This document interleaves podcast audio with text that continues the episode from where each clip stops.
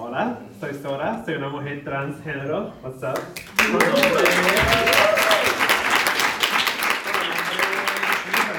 Por favor. Y yo le voy a presentar sobre una experiencia que tuve. En un panel donde participé hace una semana, fue un panel para estudiantes de sociología, social work, psicología, ¿verdad? Así que el panel fue sobre violencia hacia comunidades LGBTQ.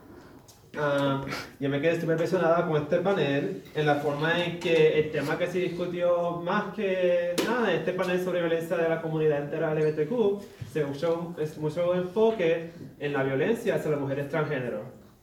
Y que, como debería, ¿verdad? Porque como se ha dicho ya muchas veces, somos la población más vulnerable, más marginalizada de la comunidad LGBT. Ya lo han dicho un montón de veces en todos lados, todas las películas. Ah, y es bueno que se repita porque seguimos siendo borradas, nuestra experiencia, sigue siendo olvidada. En un momento, un compañero, uh, Cis, que estuvo en el panel conmigo, estaba sentado al lado mío, empezó a hablar sobre el respeto.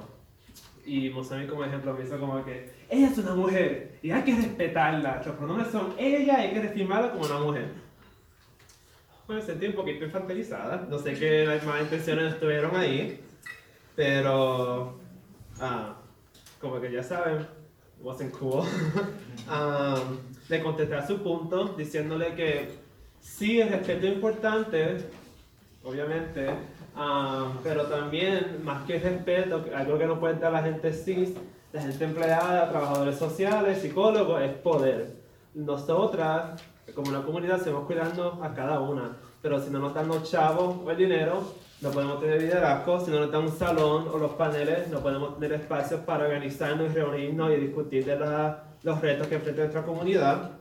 Y si no nos dan el micrófono, nunca podemos hablar. Ah, todo el mundo como que, "Woo". Y, y pues me sentí bien y se notó que pues la discusión tomó un paso diferente a lo que la mayoría de estas discusiones sobre mujeres trans, el camino que van normalmente es la, de la vulnerable que somos, pero después sigue para el trauma, ah, los peligros, las estadísticas, siguieron en esa, como que picha- me picharon sobre el power. Y siguieron con la cosa de que somos víctimas, contaron traumas, dijeron estadísticas, esto siguió por casi ya 10 minutos, única mujer trans en el panel y pues profesionales psicológicos, a una de las terapias, a Corea Queer, estaba como que... Y había un momento después de como 10 minutos que parece que yo hice un shutdown porque mi compañero que estaba al otro lado mío me hizo como que, ¿estás bien? Veo otros mensajes de unos compañeros que estaban en la audiencia me dijeron, ¿estás bien? Parece que estaba como que los 8 10 minutos así. no pude bregar. Al final, pues se concluyó el panel Ah, y todo el mundo esta- estaba como que súper motivado. Todos los estudiantes de psicología, trabajadores social, estaban súper motivados para entrar a, trabajar, a ser trabajadores sociales y rescatar básicamente a las mujeres trans. Así que picha era ah, la única mujer trans que estaba en la mesa. Y pues me di cuenta ahí que básicamente la gente académica como que no sabe, y le estoy, estoy diciendo así bluntly porque I'm just being blunt. La gente académica como que no sabe actuar cuando mi cuerpo está en el espacio. Como que yo estuve ahí y dije un punto, parece un punto revelante, pero la conversación siguió como si yo no estuviese ahí. Como es la mayoría de las conversaciones sobre la población trans en espacio académico, en coloquio, en paneles. Es lo mismo, para que la conversación se dirige a un lugar sobre nuestro poder como comunidad, nuestra agencia, nuestros movimientos, nuestros planes, eso ya súper raro, eso nunca pasa, la gente como que tiene que hacer switch, como que, ay, espérate, te, te está aguantando esta narrativa de tú como víctima, ¿qué me estás diciendo aquí de poder y de qué cosas buenas hicieron después de Huracán María, qué cosas están haciendo en el día a día? Pose, what is that? Ah, a ver. Y esta narrativa de víctima, como ya hemos establecido nosotras, es más pertinente en muchas formas para mujeres trans negras. Um, ya por la forma en que el racismo eh, forma parte de nuestra experiencia de ser transgénero. No voy a a detalles de eso porque esos son ya otros básicos que no quiero gastar tiempo en eso. Ah, a ver, las narrativas, pues ya tú ves, en la narrativa de víctima existe una forma like, cultural, institucional. Tú ves que estos estudiantes de psicología están siendo entrenados para vernos de esta forma. Y está tan persistente que hasta eh, existen nuestras relaciones interpersonales. Nosotros la pasamos como que no podemos confiar en nadie, porque um, ¿cómo confiar en una persona cuando más probable es que nuestras cuerpos están perdidas en cualquier narrativa de nosotros que ellos tengan? Una trata de afirmar su individualidad, su derecho a ser una persona compleja, de múltiples dimensiones, pero yo tengo veces que esas narrativas, tan muchas que hay, me dominan, me comen, como, como decía eh, la feminista negra Audre Lorde, este es un quote translated malísimo, pero bear with me. Lorde decía, si no me defino por mí misma, para mí misma, la gente me, me masticaría hasta que yo quepa en las fantasías que tienen de mí, comiéndome viva. Aquí está la Audrey. Y aquí está Janet Mock. Janet Mock es la, la, la derecha.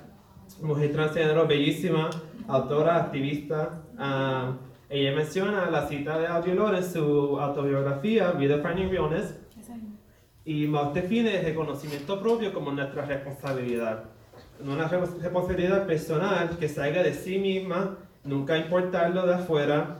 Uh, en sus palabras, la de Janet Mock, autodefinirse es todas las decisiones variadas que tomamos para llegar a nosotros mismos. Es la cosa más valiente que personas trans y racializadas pueden hacer. Cuando ya ven que estamos ahogadas en todas estas narrativas, expectativas y guiones que la gente tiene para nosotras. Ok. Cuando me invitaron mis compañeros a estar este, en este panel, ya yo supe de primera que no quise enfocarme en trauma, quise ser vulnerable porque siento que hay poder en eso, pero no quise enfocarme como que de nuevamente like, a nuestra tristeza, no quise hacer el trigger a otras mujeres trans negras que pueden estar presentes en el espacio. Yo quise imaginarme un espacio académico donde podemos hablar de nuestros retos, pero de forma constructiva y forma llena de amor y que se sienta so, un poquito más de esperanza. Que, de nuevo, lo contrario a lo que es la mayoría. A la misma vez, disclaimer, yo no creo que sea la mejor persona para esta presentación. Yo apenas empecé a identificarme como mujer transgénero hace dos años, terapia hormonal hace un año, y mi experiencia ha sido una sumamente diferente a la mayoría de mujeres como yo, ya que vengo de muchos privilegios de clase. Ah, esta presentación es mi mejor intención, intento a crear un espacio positivo para nosotras y nosotros, compartiendo material que me ha ayudado a mí en el proceso de autodefinirme, de vivir feliz en mi cuerpo, de detrás de estar sana en una sociedad con expectativas, narrativas y fetiches que me roban el aire del cuerpo. Como ya le enseñé la hermosa brillante Janet Mock, um, ese fue uno de los, eh, libros, los libros de ella son dos increíbles. Hay una sobre like, her 20s, literal, así que se los recomiendo que los compren. Otra autora que me ha ayudado mucho en mi proceso de autodefinirme es la increíble uh, académica, sex worker, madre, um, no binaria, uh, educadora de comunidad Supreme Bay o Dot Scholar. Ahí pueden ver su Patreon, su Together Patreon, Twitter, Instagram. Dot Scholar es trabajadora sexual y pues el nombre Dot Scholar se, se refiere a de, dónde, de qué perspectiva y de qué situaciones tiene su experiencia y su framework, pero de todas formas una académica. Ella ha creado este framework, este movimiento que se llama Pro-Hoism o Pro-Ho-Womanism. Y también le hizo un translate, porque viene de un contexto americano, afroamericano. Hizo un translate y uh, un poquito de cambios para que sea la pertinente a nuestra experiencia puertorriqueña. Pero de nuevo, bear with me. Um, a ver. Y además del espacio de Woman, este de Feminismo, autora, educadora y trabajadora sexual Supreme Bay, nota que el estado ahora mismo de feminismo en la academia tiende a ser anti-ho. Anti-ho, se había escrito intencionalmente H-E-A-W-X, sin nombrar de dónde viene este diálogo, este pro-ho, este, este lenguaje de sex positivity, lleno de mujeres negras y trabajadores negras en los Estados Unidos afroamericanos. Ya se ve esto, eh, con lo que me refería anteriormente, sobre la narrativa de las mujeres trans como víctimas.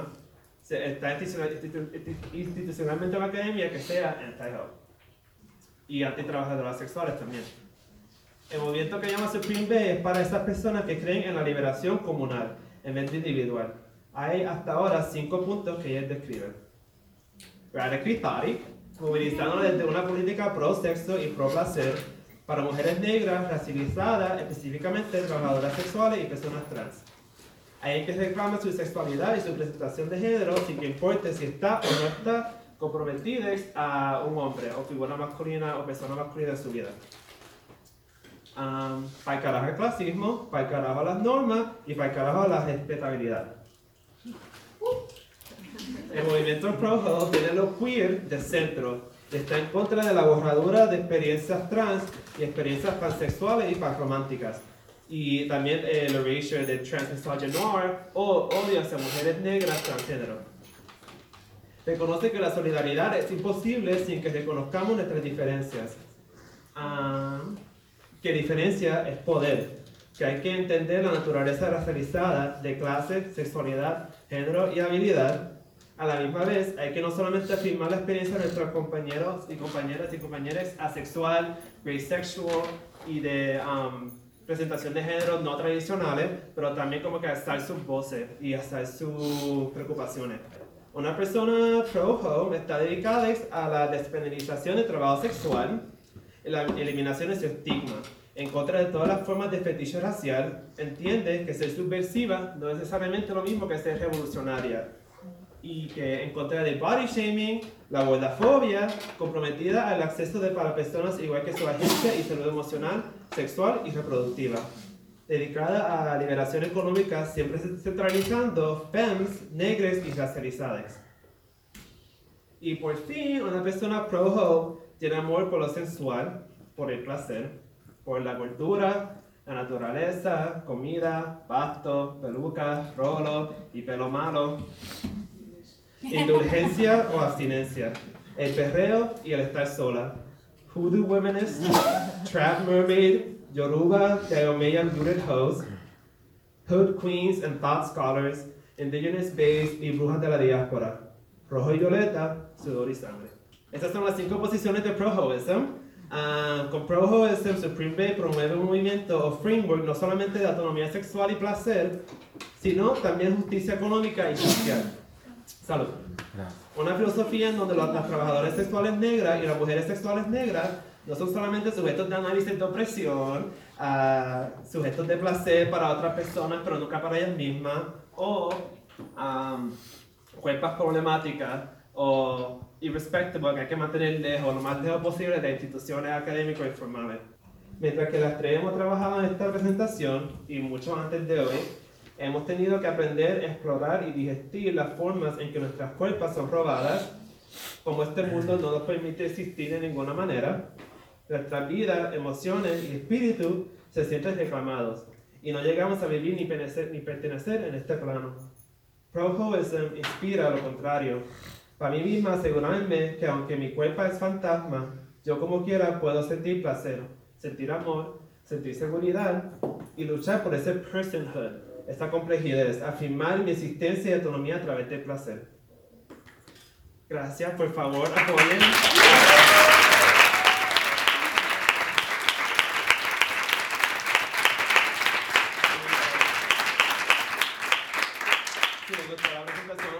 todo el movimiento de Pro si piensa que esta, like, esta this scholar work, este research, esta escritura tiene que seguir existiendo, pues consideren uh, unirse al Patreon de. Ah, no voy a darle para atrás porque eso es Hay Patreon de, de Supreme Bay. Para los que no conocen, Patreon es un website donde tú puedes hacer un pago mensualmente como artista. Y con ese pago mensual puedes tener acceso a sus productos, su draft, su poesía, cosas que no han publicado. Ah, buenísimo. Y es algo más estable, ¿verdad? Porque uh, Supreme Bay, como se dan cuenta, ella no es maestra en una universidad, ella no tiene apoyo de ninguna institución. Ella prefiere su casa, después de hacer carework, cuidando a un bebé que va angelito. Um, y, ¿verdad? Mucho de su poder viene de community power. Si un pago mensual no es accesible, pues considere comprar su libro de poesía primer libro se llama Libra Season. Ya con esa pueden tener alguna idea de que de verdad que está cabrón, está en Amazon. También pueden eh, donar a su Baby Doll Press.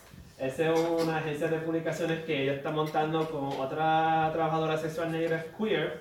Y Baby Doll Press sería para eso mismo, para que podamos publicar esta idea, este artículo de estas cuerpas, ya que las instituciones no nos van a dar esos chavos.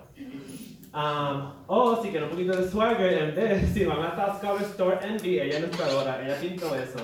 Um, ella tiene tote bags, camisetas, póster, hay un póster de que son los cinco puntos del ProHoism. Uh, así que please check that out. Give your money to black women every day, all the time. Yes.